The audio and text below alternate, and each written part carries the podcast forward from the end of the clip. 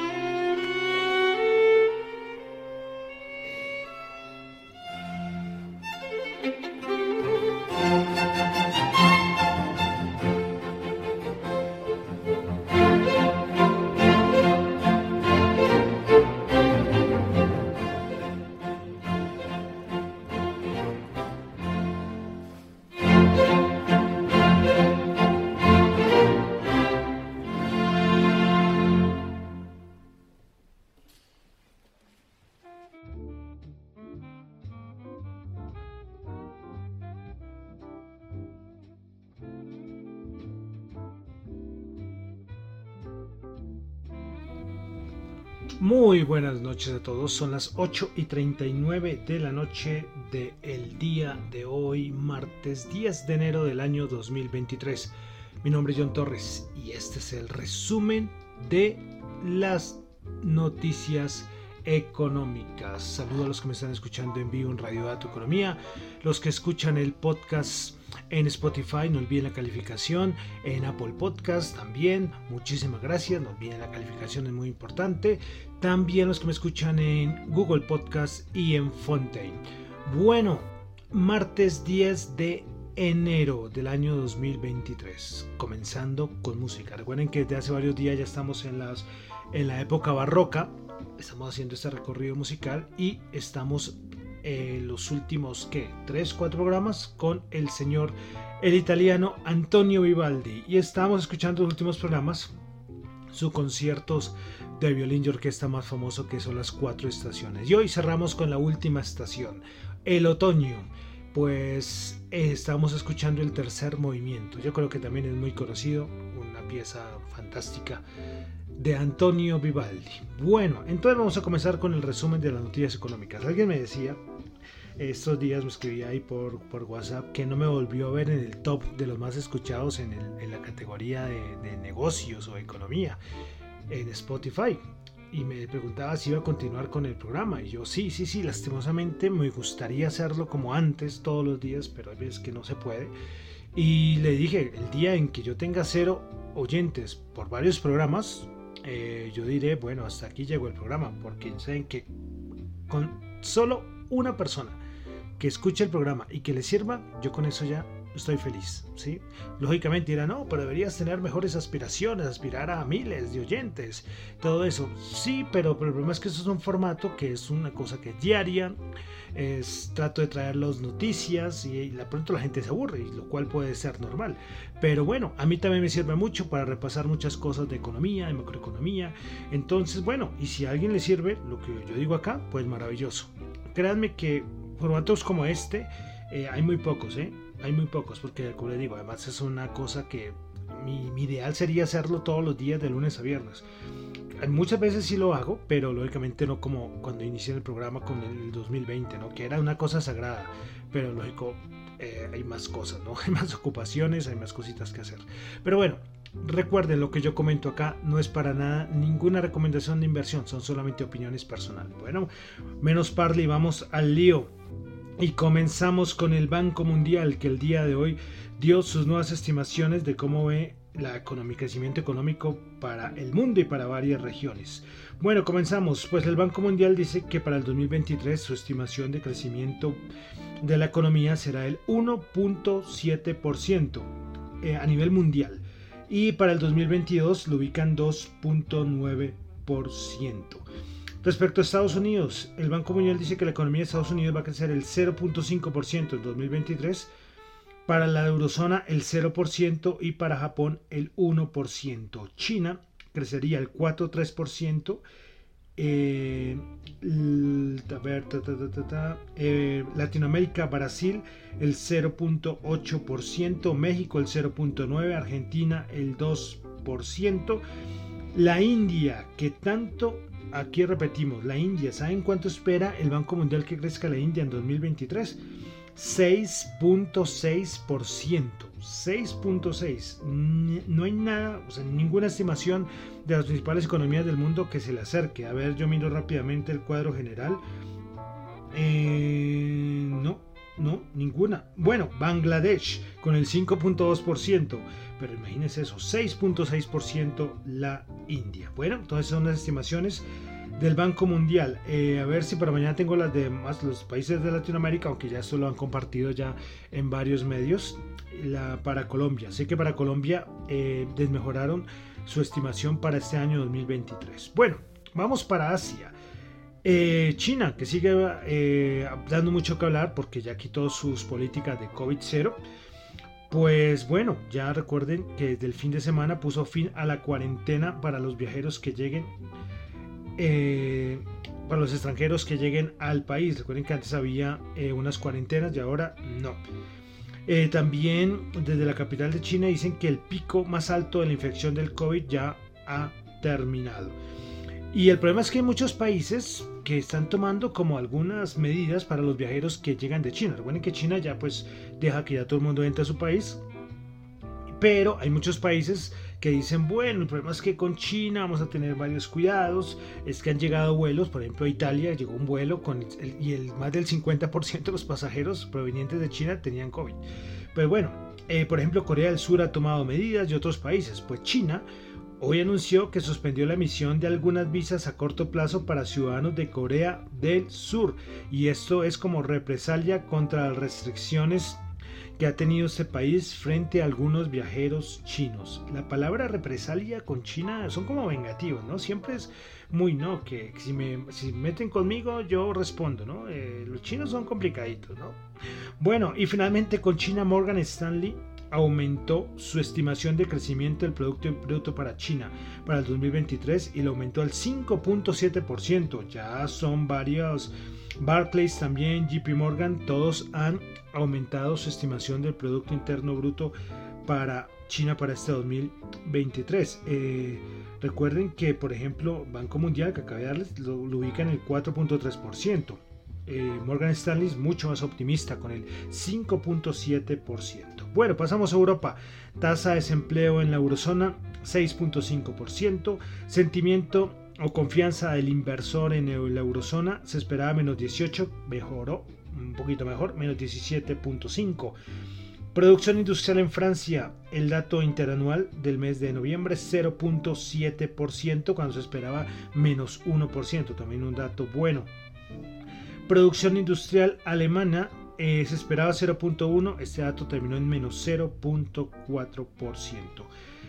Eh, bueno, y ya también, por ejemplo, varios bancos de inversión, analistas dicen que ya eh, la eurozona parece que podría salvarse de una recesión. Hoy Goldman dice que sus estimaciones de una recesión en la eurozona pues las va descartando y a su vez elevó las perspectivas de crecimiento del Producto Interno Bruto para la eurozona su, anterior estimación era de menos 0.1, pues creía que la eurozona, ellos creían que la eurozona entraría en recesión y ahora la subió al 0.6%.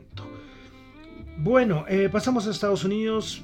Declaraciones de miembros de la Reserva Federal, comenzando hoy con Jerome Powell, que sabíamos que ya había un evento del Banco Central de Suecia eh, pero nada, lo primero que dijo es yo no voy a hablar aquí de política, cosas eh, concretas de política monetaria, es decir, iba a ser una cosa más de, la independencia de los bancos centrales, de verdad que no hubo mucha, mucha cosa. Lo único por ahí que dijo es que eh, si la no iba a seguir a las masas en la Reserva Federal. digo, no fue muy importante sus declaraciones, esperaba mucho más para el día de hoy. Bueno, pero sí varios miembros de la Reserva Federal han seguido hablando. Por ejemplo, Daly habló, Daly creo que de la FED de San Francisco. Eh, dijo que declarar una victoria de una manera temprana podría empeorar la situación económica, que ella ve las tasas terminales entre el 5 y el 5,25%, que para febrero no se sabe, que ella dice que 50 o 25 puntos básicos están sobre la mesa para la próxima reunión. Y ya han seguido hablando varios miembros y todos casi otra vez con el mismo discurso, eh, con tasas terminales por encima del 5%. Hoy creo que fue, no Bullard, eh, ay, Bustic, no se me fue el nombre, el que habló hoy del mercado, diciendo que sí, pues el mercado puede ser muy optimista, pero ellos, ellos todavía no pueden celebrar nada. Habla de la Reserva Federal. Bueno, em, por parte de la Reserva Federal de Nueva York, ellos hacen estimaciones antes del dato de inflación y colocaron la estimación de, la inflación en el 5% y, y, bueno, es una estimación más baja al dato anterior. Entonces veremos a ver en cuánto sale el dato. Recuerden que el dato de inflación saldrá el día jueves. Eh, yo creo que es casi 99.9%, bueno, me entiendo, no sé 99.9%, pero sí muy probable que el dato de inflación salga, salga menor, por simple matemática, por comparación de los años anteriores. Pero bueno, la Fed de Nueva York dice que espera el 5% el dato de inflación. Bueno, también tuvimos en Estados Unidos estimación del Producto Interno Bruto para el cuarto trimestre del año 2022, anterior 3.8 y la nueva estimación se ubica en el 4.1%. Bueno, dejamos Estados Unidos, pasamos a cositas de Latinoamérica, en Perú las cosas complicadas, revueltas en Perú. Y el problema es que en Brasil tampoco las cosas estuvieron muy calmadas. Recuerden que supuestos simpatizantes de Bolsonaro invadieron el Congreso brasileño en una manifestación contra el presidente Lula. Entonces, medita las cosas en la región. En México, pues tuvimos datos de inflación. 7.82 terminó la inflación en México en el año 2022. Es la más alta en 22 años. Bueno, hoy de Colombia mm, voy a dejarlo así. No voy a comentar nada en especial. Saben que aquí les traigo cuando son cosas pues sí, el presidente Gustavo Petro está en una gira, no sé, en Venezuela, Chile, bueno, así. Y si suceden cositas, pues se acuerden que las más puntuales las traeremos acá. Entonces dejamos hoy Colombia ahí. Vamos a pasar a la parte de mercados, noticias, commodities. Comenzamos con el petróleo y tuvimos inventarios API. Se esperaba una caída de 2.37 millones de barriles y se obtuvo un aumento de 14.86 millones de barriles. Esta está, creo, entre los cinco mayores datos de inventario semanales de los últimos 10 años. De verdad, una barbaridad. 14.86 millones de barriles. Bueno, Barclays eh, volvió a hablar sobre su estimación del precio del Brent para ese año 2023 y ellos lo ubican en 98 dólares el barril. Ayer hubo también un pequeño susto en el canal del, del Suez, pues un buque pues encalló menos mal, pues horas después anunciaron que el barco reflotó tras encallar en el canal del Suez. Entonces fue un sustico, pero ya sabemos, tenemos malos recuerdos de hace, eso fue el año pasado, creo que sí, lo del canal del Suez. Bueno, más cositas, más noticias. Goldman pues va a cortar, va va a recortar su nómina en 3.200 personas. Esto después de hacer una revisión de costos. Bueno, Microsoft pues planea invertir 10 mil millones de dólares en la desarrolladora el chat GPT. Se lo recomiendo, muy interesante. Yo lo estoy usando mucho, este chat, esta inteligencia artificial. Bueno, más noticias rapiditas, pues Apple que planea lanzar sus auriculares de realidad mixta en la primavera de este año 2023. Eh, es que ¿saben cuánto tiempo llevan trabajando en estos, en estos auriculares? Siete años, siete años. Parece entonces que llegarían con su próximo iPhone. Eso sí, preparémonos para el precio. Esto no va, no va, no va a valer menos de 3 mil euros, 3 mil dólares más o menos. Entonces veremos a ver. Es que, como le digo, realidad mixta es que no solamente se basaría en realidad virtual, sino también en realidad aumentada y bueno, veremos a ver qué pasa con estos nuevos auriculares o lentes, bueno, como queramos decirlo, de Apple. También hablando de Apple, se dio el dato que las exportaciones de iPhone de parte de la India sobrepasarían los 2.5 billones de dólares. Eso sería casi el doble. Es que la India, volvemos a hablar de la India, ¿no? Bueno, de Tesla eh, ya habíamos hablado que tenían descuentos de algunos de sus coches en algunos países y anunció que en Singapur también van a hacer descuentos, rebajas. Eh, los otros países donde hay descuentos son China, Corea del Sur, Australia y Japón. Bueno, cositas de Colombia, y es que Ecopetrol informó el día de hoy que como parte de su estrategia de refinanciamiento y financiación del plan de inversiones de 2023 realizó exitosamente una colocación de bonos de deuda pública externa en el mercado internacional de capitales, con base en la autorización expedida por el Ministerio de Hacienda y Crédito Público. Pues la cifra fue de 2 mil millones de dólares pues la destinación de los recursos de la emisión es para realizar el prepago del saldo de crédito autorizado eh, mediante la resolución 1928 del 13 de agosto del 2021 obtenido para financiar la adquisición del 51.4% de ISA y también para financiar el plan de inversiones orgánico 2023 de Copetrol y otros gastos de diferentes a inversión, entre ellos el refinanciamiento de obligaciones que vencen en 2023. Esto es noticia importante de Ecopetrol el día de hoy. Bueno, y vamos a pasar ya al mercado, los índices bursátiles, pues poca cosa, ¿eh? Poca cosa. Eh, hay subidas importantes, llevamos unos días muy alcistas de este inicio del año 2023, más en Europa que en Estados Unidos. El SP500 en niveles técnicos bastante importantes.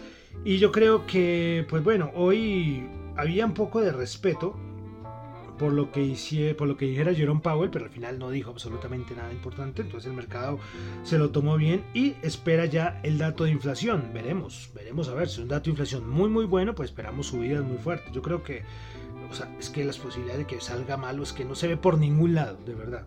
Los datos de coches de los vehículos usados ha bajado, también parece que alimentos ha bajado, el petróleo y el gas también eh, ha bajado mucho desde hace meses, entonces yo creo que el dato de inflación del próximo jueves va a ser un dato positivo, pero no sabemos tan positivo.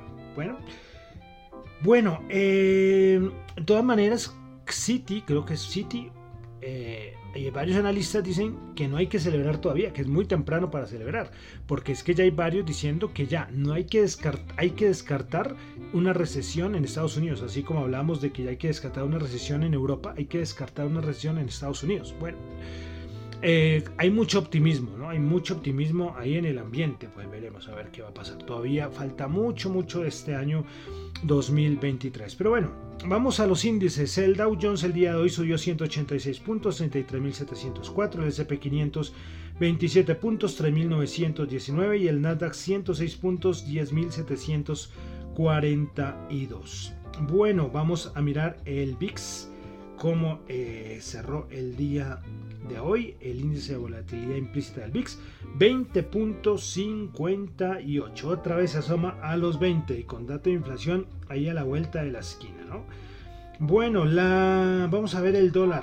Ojo, se sigue hablando que hay mucha gente que cada vez se pone más bajista en el dólar. Desde el año pasado decíamos que es que este año a nivel macroeconómico no iba a ser tan bueno para el dólar. El año pasado fue el el activo de mayor, mejor desempeño o entre los de mejor desempeño, el gran refugio.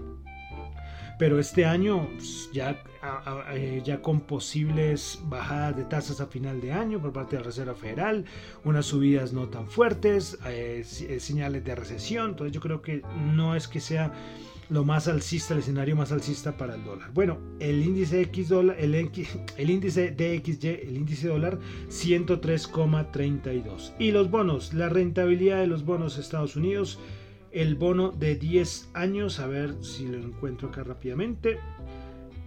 En 3,59. Así como decimos que este no parece que es el año de los del dólar, pues podemos decir que, los, que puede ser el año de los bonos.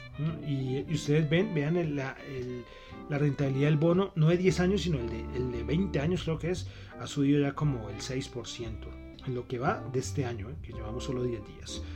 Bueno, y vamos a pasar a la Bolsa de Valores de Colombia, el MSCI Colcap, subiendo el día de hoy 0,6%, 1.334 puntos. Recuerden que también del año pasado decíamos que los mercados emergentes iban a también ser opción este año. Y claro, hay un ETF, que es el de mercados emergentes, no recuerdo cuál es el, símbolo. Eh, claro, el problema es que China ha subido tanto que ha empujado mucho este índice. Bueno, eh, vamos a pasar a cómo están en este momento los futuros a nivel de petróleo y a nivel de el oro. Los commodities, bueno, el oro en este momento 1877, va subiendo 0.6 dólares la onza. También un año que por lo que ve, por lo que puede pasar macroeconómicamente, ya lo decía en el programa anterior, es bueno para el oro. El WTI 74.5 y el Brent 79.5, ambos bajando. Bueno, y vamos a pasar al dólar en Colombia para el día de mañana, 4.807. Sigue debilitándose el DXY, ya habíamos dicho, y sigue debilitándose el dólar. Y ojalá, ojalá siga esta tendencia del peso contra el dólar, ¿sí? Porque no, eso sería muy grave, ¿eh?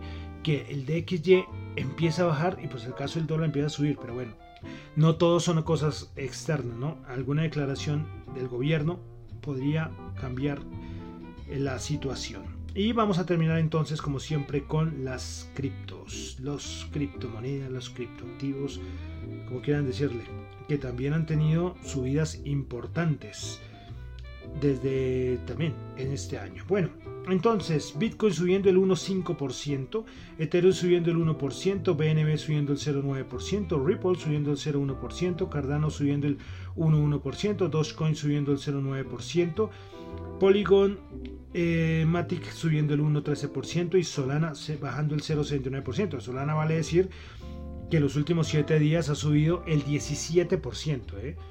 En los últimos 7 días. Entonces, subida importante de este token, de esta cripto muy relacionada con lo de FTX.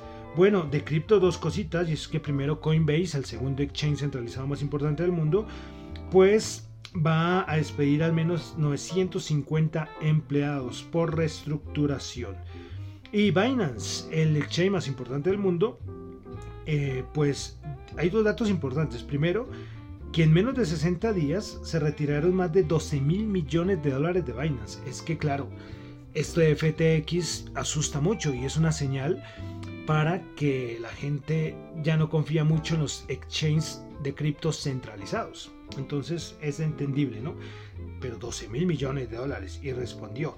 Pero bueno, pero de todas maneras, por ahí se habla que habría problemas de Binance con la paridad de su stablecoin, la BUSD. ¿Recuerdan? Yo creo que ya hace un año les hablaba cuando estábamos acá en el diccionario cripto que no lo continúe, eso sí, se quedó a la mitad.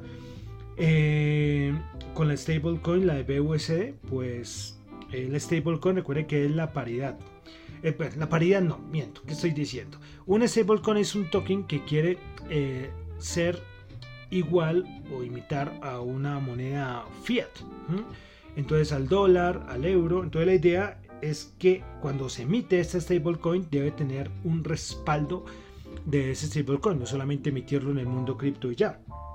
Pero parece que Binance podría haber tenido algunos fallos. ¿eh? Entonces hay que estar muy pendientes porque BUSD es una, es una stablecoin que es muy importante. Es muy importante. Es, eh, por market cap, es la séptima en el, en market cap de todo el mundo cripto. Entonces tiene una gran importancia. Bueno. Y ya con esto termino por el día de hoy el resumen de las noticias económicas. Traté que fuera lo más rapidito posible y creo que, creo, creo que lo logré. Bueno, entonces ya por el día de hoy terminamos con el resumen de las noticias económicas. Recuerden que lo que yo comento acá no es para nada ninguna recomendación de inversión, son solamente opiniones personales. Mi nombre es John Torres. Me encuentran en Twitter en la cuenta arroba Chu, en la cuenta arroba datoeconomía, para asuntos de la emisora radiodatoeconomía arroba gmail.com y en Twitter arroba datoeconomía R. Y bueno, y terminamos con música. Recuerden que terminamos ya hoy las cuatro estaciones de Vivaldi. No sé voy a ver, voy a ver si, si otras obritas para terminar, porque Vivaldi no solamente las cuatro estaciones, el problema es que es la obra más conocida de él, pero este barroco tiene más obras. Pero bueno, ya con el día de hoy terminamos con las cuatro estaciones. Al inicio escuchamos el tercer movimiento del otoño y vamos a terminar entonces con el primer movimiento del otoño, que también yo creo que es una melodía muy, pero muy conocida por todos. Entonces con el primer movimiento desde otoño del concierto para violín y orquesta de Antonio Vivaldi, terminamos por el día de hoy con el resumen de las noticias económicas. Muchísimas gracias.